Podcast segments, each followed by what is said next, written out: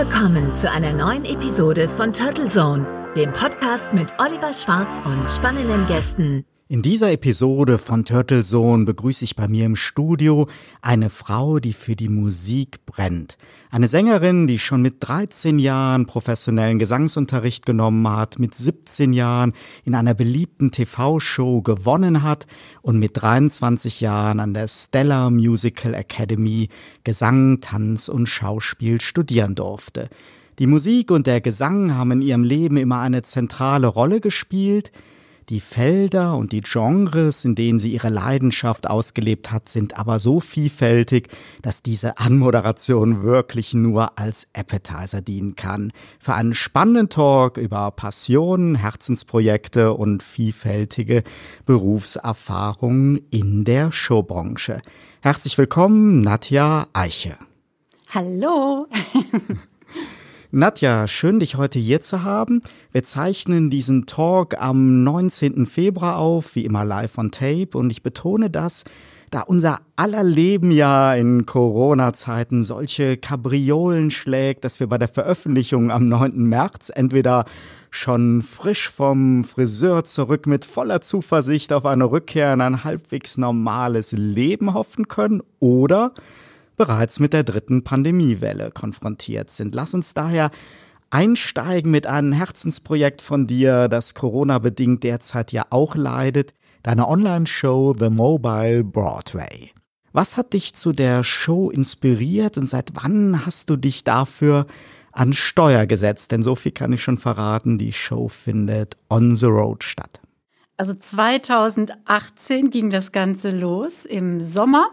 Und inspiriert wurde ich durch James Corden, ja, der aus England, der tolle, verrückte, crazy Moderator. Ich habe äh, ihn gesehen, seine Shows gesehen im Auto oder auch auf der Straße und war fasziniert und dachte mir, das ist genau mein Ding. Da kann ich machen, was ich will, kann einladen, wen ich will, fragen, was ich will.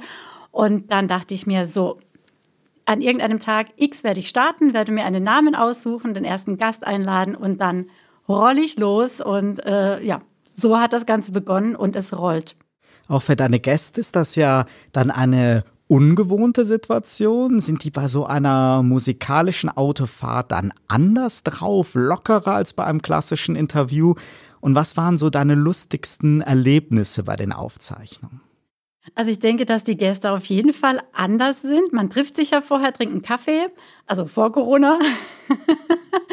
und ähm, bereitet es ein bisschen vor, stellt die Kameras ein im Auto und das Besondere bei diesen Interviews ist die Spontanität. Also das Einzige, was geplant ist, sind die Songs, die wir zwischendrin, zwischen dem Reden dann gemeinsam singen oder auch alleine.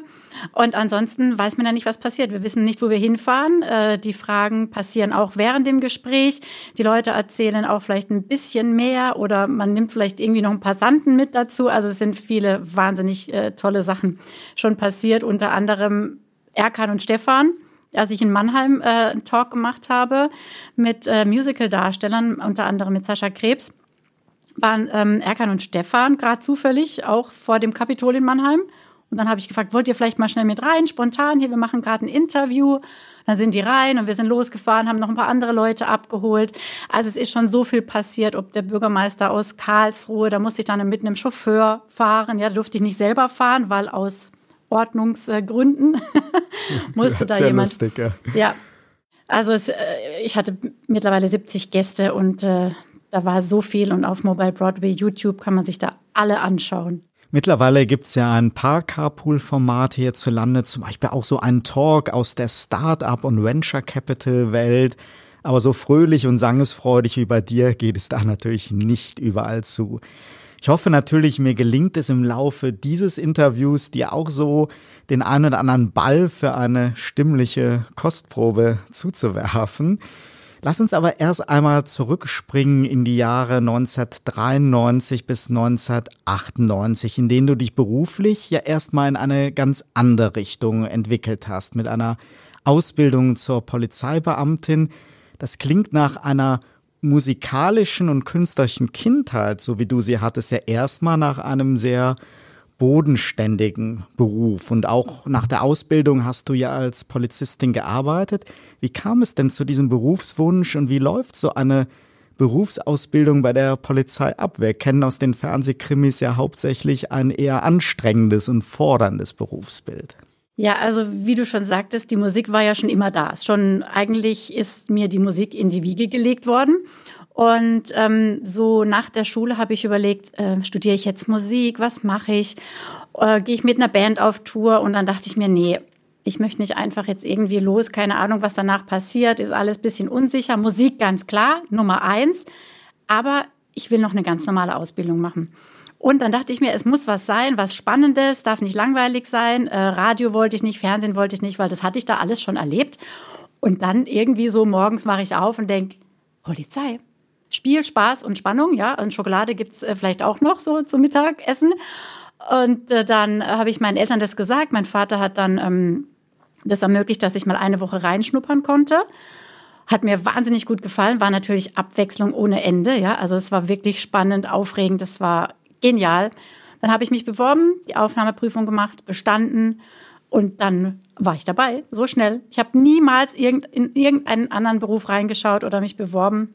Das war einfach Polizei und ähm, die Musik war immer mit dabei, weil ich bin natürlich, habe die Musik mitgenommen in die Ausbildung. Dort gab es auch eine Big Band der Polizei. Selbstverständlich war ich dann in dieser Big Band, ähm, war dann fast mehr mit der Big Band unterwegs als auf der Schulbank.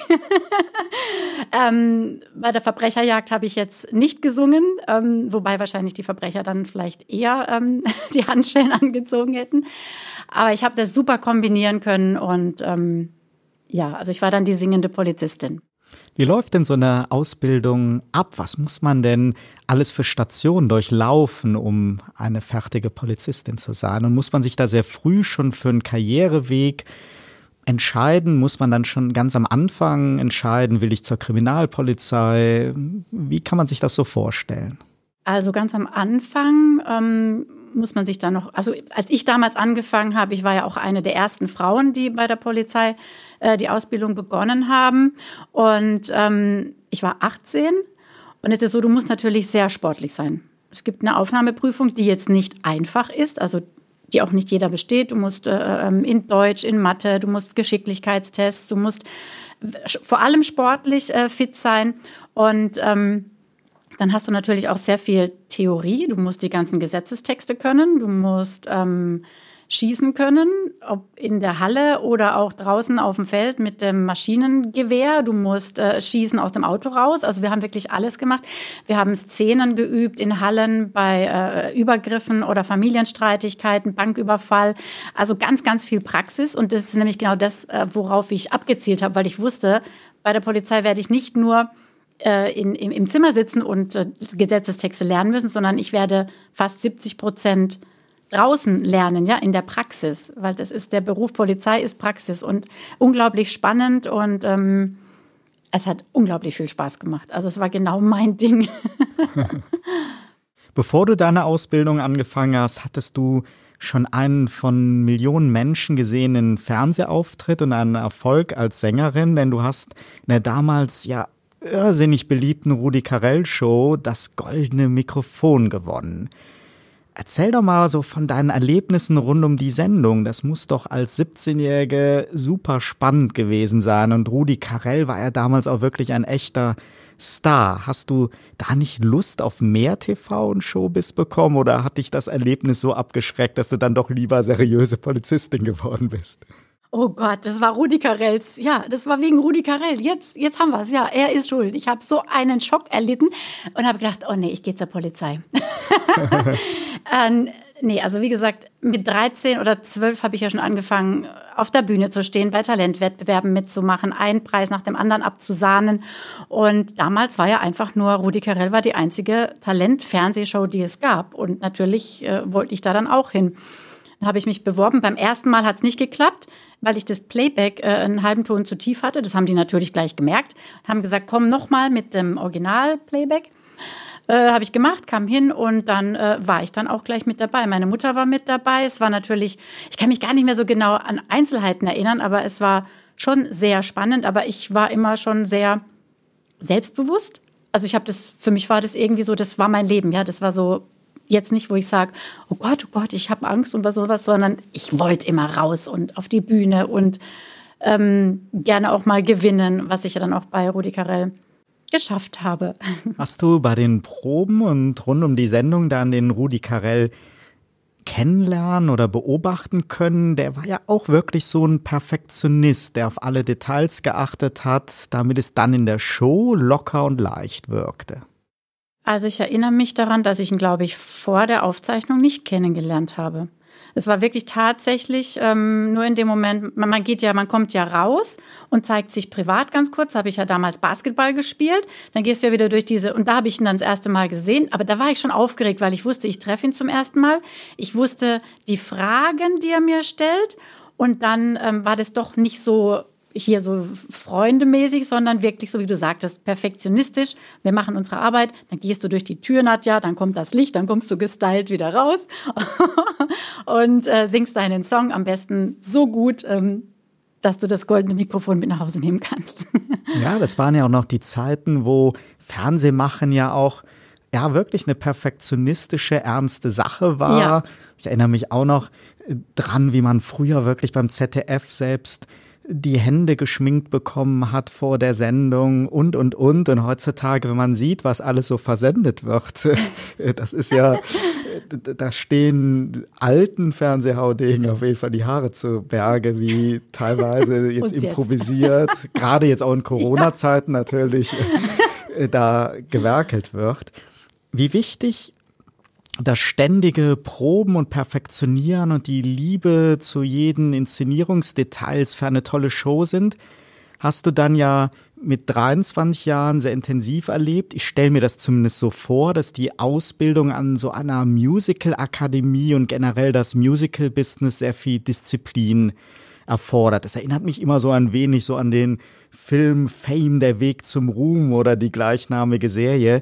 Wie läuft denn so ein Tag an so einer Musical-Akademie ab und wie viel Begeisterung für Musik und Tanz braucht es, um da wirklich bis zum Abschluss dabei zu bleiben? Oder ist das in Wirklichkeit ganz anders?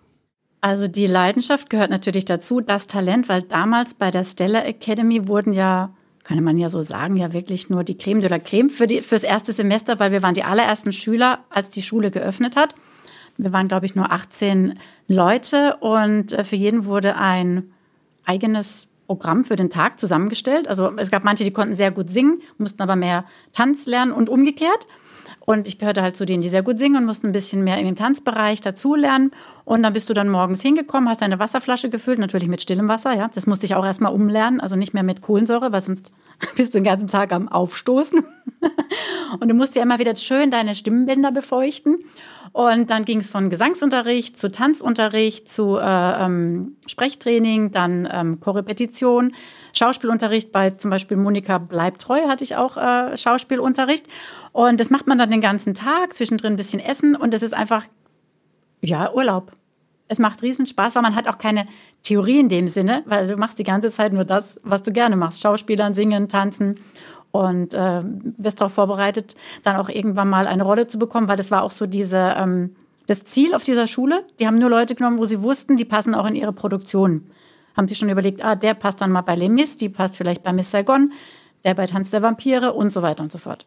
Spannend, ja. Ich habe vor zwei Jahren ein ganz, ganz klein wenig ein ähnliches Feeling erschnuppern können, als ich im Sommer an der berühmten Lee Strasberg Schauspielschule in New York war. Nicht lange, aber lange genug, um zumindest so ein Gefühl so für den Alltag der regulären Schauspielstudenten zu bekommen und die vielen Disziplinen bis hin zu Tai Chi und Gesangstraining, die halt helfen, auf der Bühne oder vor der Kamera dann so in der Rolle aufzugehen.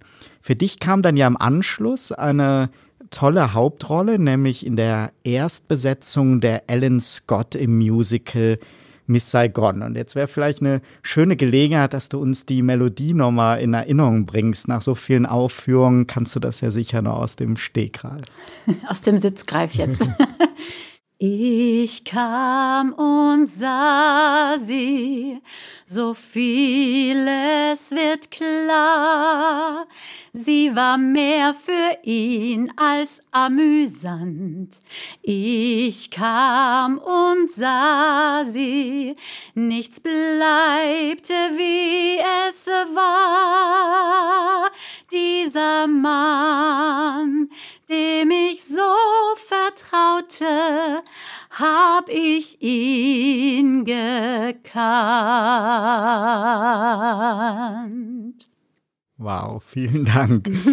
ja, Miss Saigon hatte in Deutschland im Dezember 1994 Premiere und markierte damals ja so diesen ersten Höhepunkt eines Musical-Booms. Und neben der Musical-Hauptstadt Hamburg entstand dann in Stuttgart für Miss Saigon ein eigenes Musical-Zentrum mit Hotels. Zwei Jahre später dann für Les Miserables ein Theater in Duisburg. Und beides waren ja Musicals, nicht vom Altmeister Andrew Lloyd Webber, sondern von Ellen Boublil und Claude Michel Schönberg. Und ich war bei beiden Stücken damals sehr, sehr beeindruckt, sowohl musikalisch wie auch von der Inszenierung.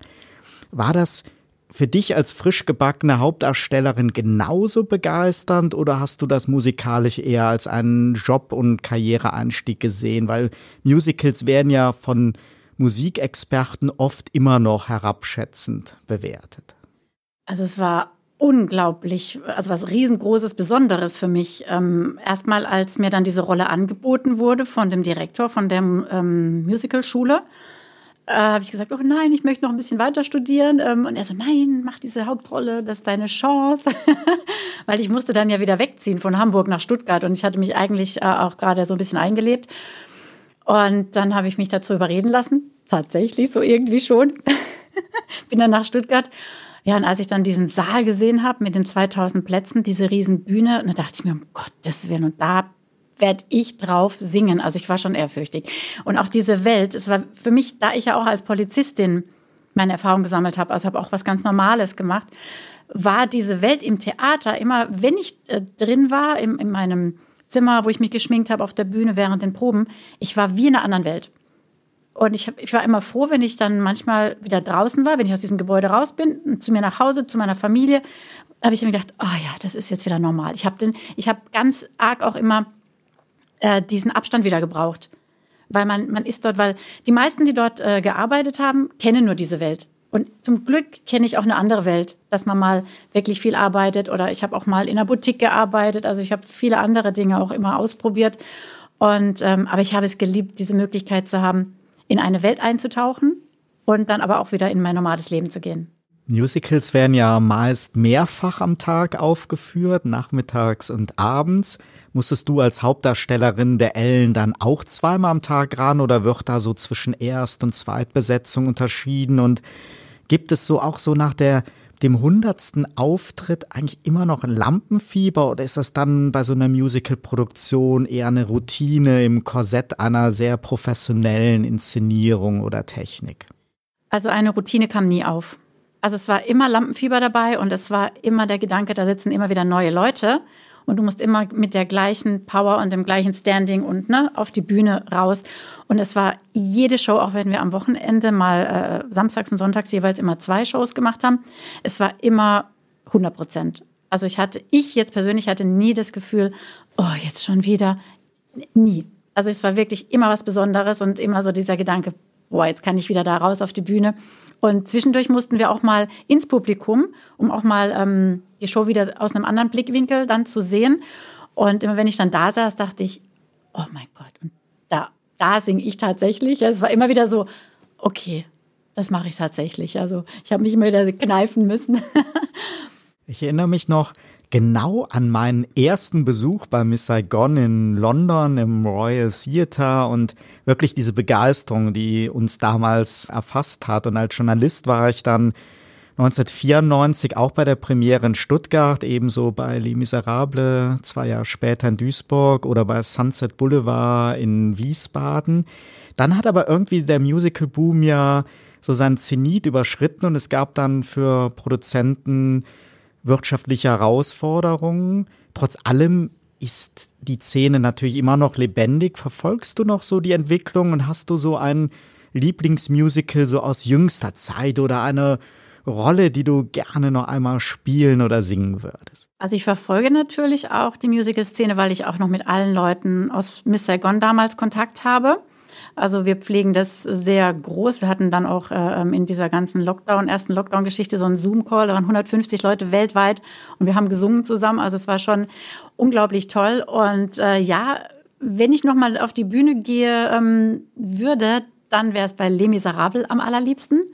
Und da würde ich dann, na gut, die Eponine werde ich jetzt nicht mehr singen können, dafür bin ich jetzt zu alt, aber die Fantine, ähm, ich habe geträumt vor langer Zeit von einem Leben, das sich lohnte, von Liebe und Unsterblichkeit, vom guten Gott, der mich verschonte. Oh, ich liebe dieses Lied. ich auch und das Musical auch und ich hatte dir, glaube ich, schon mal im Vorgespräch erzählt, dass ich da auch eine Erinnerung dran habe. Ich bin nämlich damals auf dem Weg zur Premiere in Duisburg. Da war auch Winter, war ziemlich vereist. Dann mit ganz niedriger Geschwindigkeit bergab frontal mit meinem Auto gegen eine Straßenlaterne gefahren und hatte dann auf dem Weg zur Premiere von Les Miserables ein V vorne in der Motorhaube drin und das vergisst man auch nicht so schnell, aber the show must go on, das hat uns nicht ja. davon abgehalten, Nein, damals dahin zu fahren. Ja, Nadja, ich hatte in der Anmoderation schon erwähnt, dass sich die Künstlerin Nadja Eiche nicht so in so eine Schublade pressen lässt, da sich so deine Vita, ja, Projekte und Erfahrungen die sind so vielfältig, das wird bei manchen Menschen vermutlich für mehrere Leben reichen. Bevor wir von dir mehr über Nadja im Hier und Jetzt und deine aktuellen Projekte erfahren, muss ich aber noch einmal so in Erinnerung wühlen, die du und ich sicher mit vielen Hörerinnen und Hörern teilen. Denn in den 90er Jahren war Eurodance angesagt und ein sehr erfolgreicher Act, die Gruppe Mr. President, dessen Frontmann seit 94 Delroy aka Lazy D war. Und nachdem die Sängerin Judith, aka T7, dann irgendwann so Ende der 90er die Band verlassen hat, suchten die Produzenten eine neue Leadsängerin. Und damit kommst du ins Spiel. Sing uns doch bitte auch einmal noch einen der großen Hits an. Put me up, put me down, put my feet back on the ground, put me up, take my heart and make me happy. Ja, ja, ja, Coco Jumbo, ja, ja, yeah, oh. Ja, Mr. Präsident macht einfach immer noch gute Laune und eins von damals ja zahlreichen erfolgreichen Produzentenprojekten, so mit wechselnden Besetzungen. Als du dann dazugekommen bist, hatten die ja über die Jahre schon zahlreiche Hits gehabt. Und ihr wart dann mit DJ Bobo auf großer Europatour. Wie war denn das so, in so eine bestehende Band hinzuzukommen? Und wie war Delroy? Schon so mit Starallüren oder so ein Sympath, wie er so mit der guten Laune Musik in Videos und bei Auftritten rüberkam?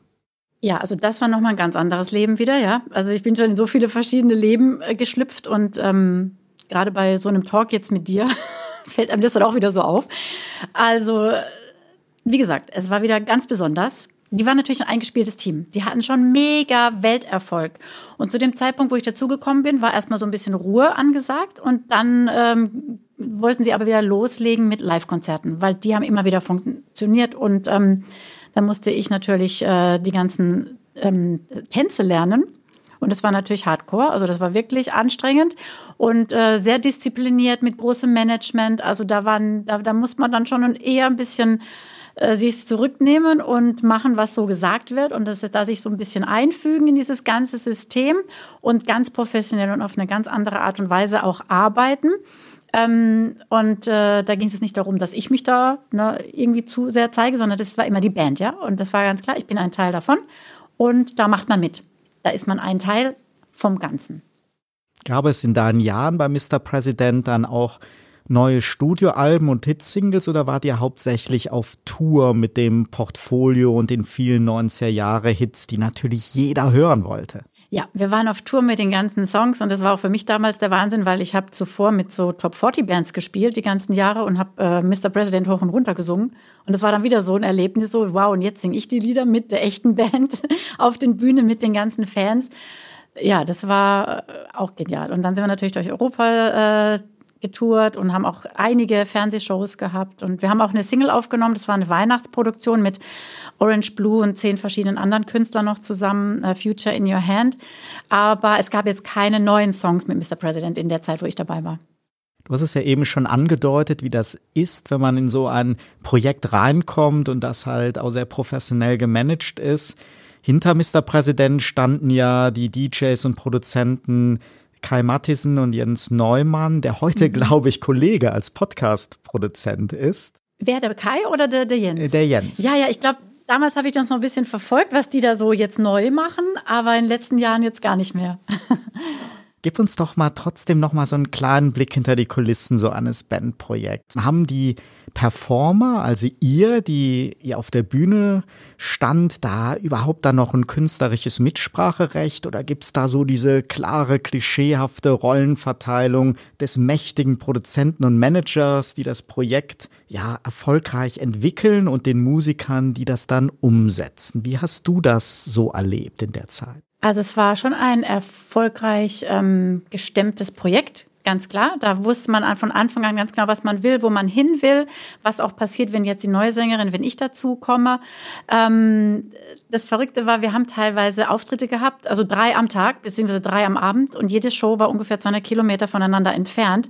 Also das war so das Erlebnis auf die Bühne. Wir haben geschwitzt ohne Ende, ja, weil wir haben getanzt äh, und das war wirklich unglaublich äh, anstrengend. Dann bist du von der Bühne runter ins Auto. Du wusstest eigentlich schon gar nicht mehr, wo du bist. Also ich wusste teilweise gar nicht mehr, in welchem Ort ich bin. Ähm, ins Auto, verschwitzt, vielleicht noch mal kurz umziehen im Auto zum nächsten Gig, rasen mit unserem Tourmanager. Dort kommst du dann irgendwie kurz vor knapp an, gehst auf die Bühne, wieder zurück ins Auto und zur nächsten Show. Also das hat schon, also was für mich toll war, ich habe mir immer vorgestellt, auf der Bühne zu singen und zu tanzen mit einer tollen Choreografie. Und das durfte ich mit Mr. President dann auch erleben. Und wir hatten auch richtig viel Spaß. Die Fans waren toll. Ähm, es hat in der Zeit, da war ich ja noch ein bisschen jünger und das war die perfekte Zeit, um einfach so auch rumzutouren, unterwegs zu sein. Wenn man keine Kinder hat, dann kannst du ja machen, was du willst äh, und kannst dann da auch von einer Stadt zur nächsten jetten und ähm, ja, also es war schon toll, dass ich das auch, dass ich das auch noch erleben durfte. Ihr wart ja mit DJ Bobo auch auf Tour, der damals ja noch ein Mega-Act war, mit so einer wirklich legendären Bühnenshows, die er entwickelt hat. Und wie bei vielen Künstlern mit sehr dance-lastigen, bis hin ja zum Teil akrobatischen Bühnenshows bei DJ Bobo, wurde damals so oft von Journalistenkollegen gefragt, ob seine Konzerte überhaupt live gesungen waren oder passageweise oder ganz da Playback als Unterstützung ins Spiel kam. Und auch bei Mr. President und vielen anderen Eurodance-Acts gab es in den Anfangsjahren auch immer diese Fragen. Mal abgesehen davon, dass natürlich ein toller Auftritt, eine Show ja im Vordergrund stand und ja auch im Fernsehen Playback-Auftritte ja produktionstechnisch eigentlich die Regel sind. Verrate uns da mal, wie es wirklich war. Ich bin da einfach neugierig. Ich habe dir die meisten Auftritte dann live gesungen, gerade wenn du sagst, so dreimal am Abend, da ist ja kaum Zeit für einen Soundcheck. Oder war das live mit Playback-Unterstützung oder war das eigentlich eine Dance-Performance auf Playback? Also es war eine Live-Show mit, äh, mit Unterstützung. Es war natürlich die Musik vom Band noch, ganz klar, weil wenn man so wild tanzt, ist es fast unmöglich, dann auch noch perfekt zu singen. Aber ich habe immer Gut, ich war gut trainiert, ich habe schon perfekt mitgesungen, ich habe auch live mitgesungen. Ähm, das hat man auch immer daran gemerkt, dass man dann am Ende vom Satz meinen Hall nochmal noch mal so hinterherhallen konnte. Äh, also ich habe dann immer alles live mitgesungen, weil das habe ich gebraucht. Ich konnte nicht äh, einfach nur den Mund auf und zu machen, weil ich brauchte dieses, yeah, jetzt geht's vor, wir haben jetzt Spaß. Und du kannst nicht so richtig diesen Spaß rüberbringen, wenn du nicht live singst. Und die anderen haben auch live mitgesungen. Cool, dann haben wir das jetzt mal ein für alle Mal ja. klargestellt. Wir haben jetzt äh, ja lange in schönen Erinnerungen geschwelgt, die teilweise ja. ja fast 30 Jahre her sind. Mir hat das viel Freude gemacht, weil ich mich an vieles daran ja noch sehr gut erinnern kann und auch sehr, sehr schöne Erinnerungen daran habe an diese Zeiten. Aber du bist dann ja nicht in die musikalische Rente gegangen, sondern hast danach ja noch viele weitere engagierte Projekte so in den verschiedensten Genres gemacht ja, dass wir eigentlich mehrere Podcast-Episoden daraus machen könnten. Aber lass uns mal ein bisschen so in Richtung der Jetztzeit springen. Du bist weiterhin Vocal Coach, produzierst Kinderlieder in mehreren Sprachen. Erzähl uns doch gern mal mehr davon, was Nadja heute so macht.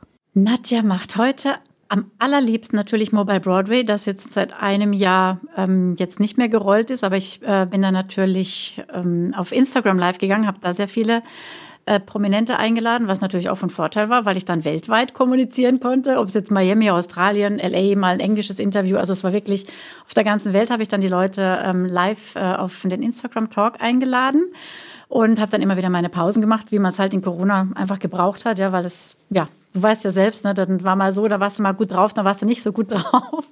Ähm, dann natürlich mein Gesangsunterricht, den mache ich ja seit sehr, sehr vielen Jahren. Den konnte ich dann auch nicht mehr in echt und live äh, erleben, sondern auch online über Zoom, was aber auch super klappt. Wir haben sogar kleine Konzerte über Zoom gemacht. Also ich habe mir auch immer wieder was Neues einfallen lassen, um die ganzen Schüler bei Laune zu halten, dass sie dann auch immer wieder Lust haben, ähm, dann am nächsten, in der nächsten Woche wieder dabei zu sein, auch wenn ich nicht gut drauf war. Aber ich wusste, Gesangsunterricht ist super und das macht mir tierisch viel Spaß. Und dann geht es mir auch immer wieder gut. Und äh, ja, man kann ja nicht versauern, man muss immer schauen, wo man bleibt. Und dann habe ich in der Zeit, wo dann der Sommer war letztes Jahr und man doch ein bisschen Musik machen durfte, äh, Musik für Senioren aus dem Boden gestampft. Äh, das kam daher, dass mir die ganzen alten Herrschaften in den Seniorenheimen echt leid getan haben. Und ich dachte, komm, ich nehme meine Anlage mal, fahr dahin, sing denen ein bisschen was vor, einfach mal so, um denen was Gutes zu tun. Und daraus entstand dann eben doch ein großes Projekt, was ich dann vermarktet habe. Und habe dann eben mit meiner Anlage, die ich äh, ähm, draußen hinstellen konnte, ohne Kabel, äh, einfach ein, ja, eine Show für die zusammen kreiert mit ganzen Schlagerliedern, die ich, wo ich niemals dachte, dass ich die jemals selber singen würde. Sowas, eine neue Liebe ist wie ein neues Leben oder, oder ein knallrotes Gummiboot. Habe ich äh, ähm, ja, die ganzen Schlager-Songs äh, zusammen gemacht, ein, ein einstündiges Programm kreiert und bin dann von Seniorenheim zu Seniorenheim getingelt. Also die haben mich gebucht. Also ich habe damit auch mein Geld dann ein bisschen verdient. Weil als Künstler muss man doch da schon sehr drauf achten. Ja, auf, auf jeden Fall. Damit hast du ja auch sicher viel Freude bei den alten Leuten gespendet und auch mal für Abwechslung gesorgt. Und es ist am Ende des Tages auch ein, ein Beruf. Und ja. das wird gerade in Deutschland auch immer sehr häufig vergessen.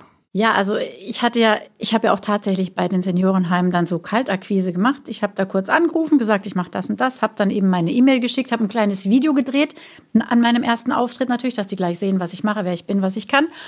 Und ähm, dann haben die mich dann auch darüber dann auch gebucht. Und teilweise haben die gesagt, ja, nee, äh, wir haben da unsere Künstler, die kommen da so.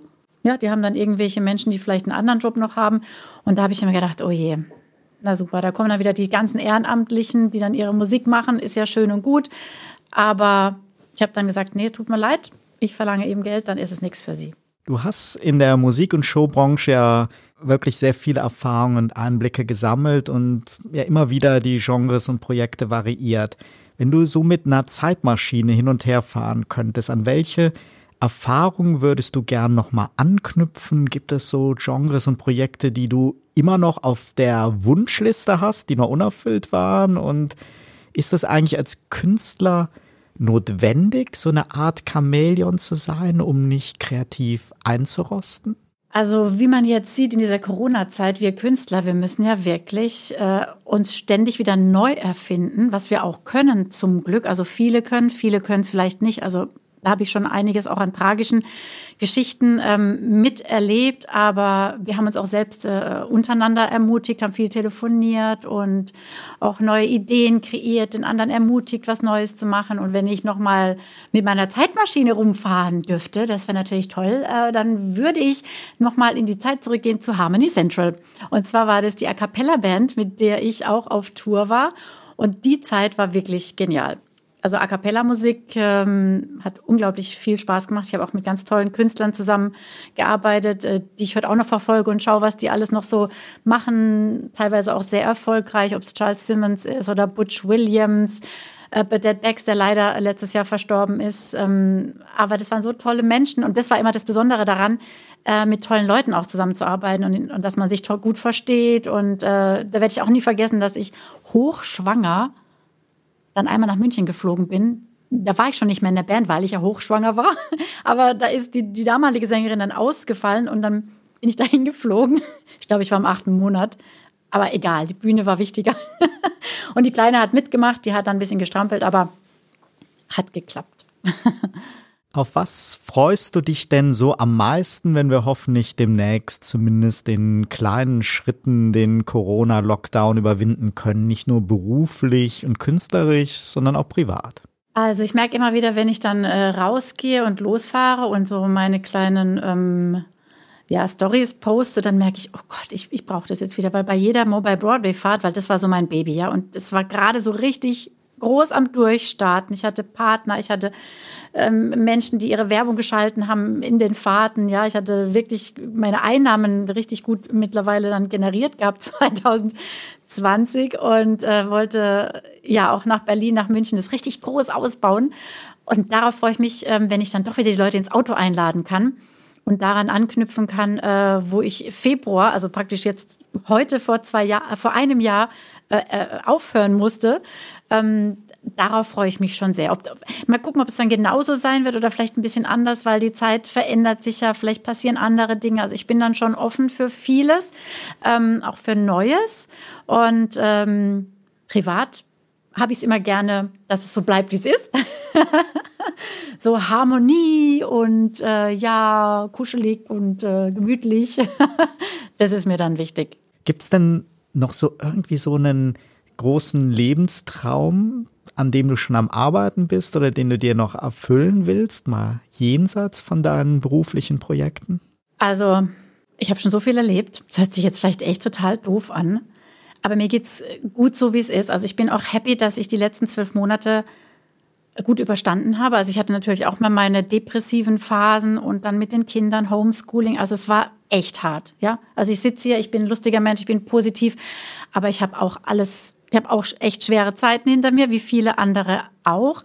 Und ich hoffe einfach nur, dass es ähm, dass es uns gut geht, dass wir gesundheitlich, äh, dass es uns da gut geht. Das ist so das, das Hauptding für mich. Die anderen Dinge, die kommen schon. Also ich konnte mich immer schon äh, einigermaßen auf mich verlassen, dass ich ähm, mein Ding immer wieder weitermache, dass immer was Neues passiert, weil ich selber nicht stehen bleibe, weil ich dann meine Kontakte knüpfe, weil ich dann äh, einfach gucke, dass es vorangeht. Aber ähm, ich bin so zufrieden. Ich habe jetzt nichts, was ich in, in der Ferne, weil durch dieses Corona, also ich hatte, um ganz kurz zurückzuschweifen, letztes Jahr hatte ich mir vorgenommen, das wird das Jahr der Reisen. Ja? Also ich hatte da ganz große Ziele, ganz große Pläne nach Paris zu meiner Freundin, nach Marokko. Wir waren in der Planung. Also da war ganz, ganz viel. Irgendwie geht das jetzt gar nicht, dass ich sage, oh, ich möchte dieses Jahr reisen, ich möchte dies, ich möchte das.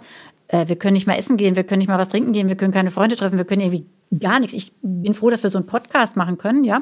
Also von dem her, äh, so nicht, ich lebe von einem Tag in den anderen, aber ein bisschen so nicht dieses große in die weite Ferne gucken, sondern eher so ein bisschen in, in die nahe Zukunft.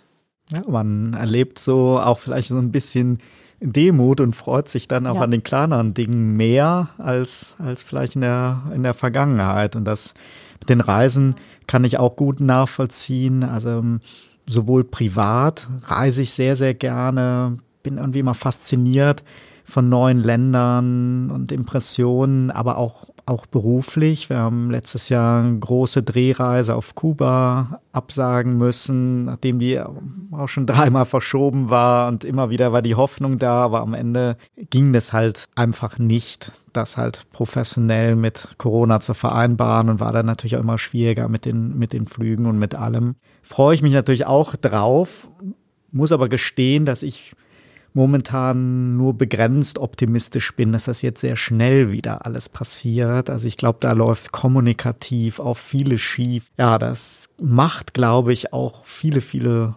Probleme aus. Und es wird dieses Jahr schon spannend sein, wie lange es so braucht, wieder in so ein Leben zurückzukommen. Vielleicht das ein bisschen uns auch so erdet und wir dann wieder ja auch ein bisschen ist nicht mehr unbedingt nur ja die Weltreise sein muss, sondern halt auch die kleinen Dinge Freude machen können. Ja, also die Weltreise beziehungsweise überhaupt ins Flugzeug steigen, das äh, kommt mir jetzt im Moment überhaupt nicht in den Sinn. Ähm, ich erfreue mich immer daran, wenn morgens die Sonne scheint und der Himmel strahlend blau ist. Ja, also das ist für mich erstmal so das Positivste am Tag und spazieren gehen. Und gerade vorgestern war ich mit meinem Mann unterwegs und ähm, der zeigt mir immer Satelliten am Himmel. Und vorgestern haben wir tatsächlich vier Stück gesehen. Das ist so genial, ja. Du guckst dann hoch und dann siehst du einen Stern, aber der bewegt sich ganz schnell. Also falls ihr mal äh, in den Himmel schaut und wundert euch, was da so fliegt, das ist kein Flugzeug. Wenn es ganz weit weg ist, aussieht wie ein Stern, ist es ein Satellit, ja. Also ich erfreue mich sowieso schon immer mein ganzes Leben an den kleinen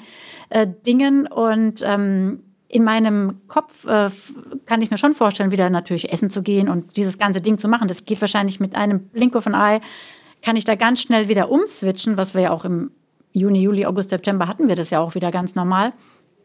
Aber die Realität, man muss einfach echt doch noch aufpassen tatsächlich und ähm, immer wieder so ja, Lichtblicke sich selber so schaffen. Ganz herzlichen Dank, Nadja, für deinen Besuch im Studio. Die Zeit ist verflogen und ich bin mir sicher, die Hörerinnen und Hörer fanden das genauso spannend und unterhaltsam wie ich. Dankeschön. Ich wünsche dir weiterhin viel Erfolg, ein tolles Jahr 2021 und natürlich viel Gesundheit. Und liebe Turtle Zone Fans, es geht auch in den nächsten Episoden spannend weiter. Außerdem empfehle ich sehr gerne den wöchentlichen Debattenpodcast Turtle Zone Tiny Talks. Jeden Montag früh zum Wochenstart debattieren Dr. Michael Gebert und ich aktuelle Zeitgeistthemen. Es lohnt sich also, dran zu bleiben und Turtle Zone oder Turtle Zone Tiny Talks zu abonnieren. Ich freue mich auf ein baldiges Wiederhören.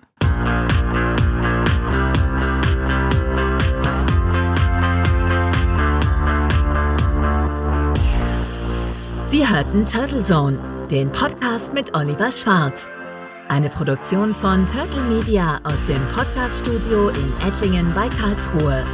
Immer neu bei Spotify, iTunes und YouTube und auf turtlezone.de.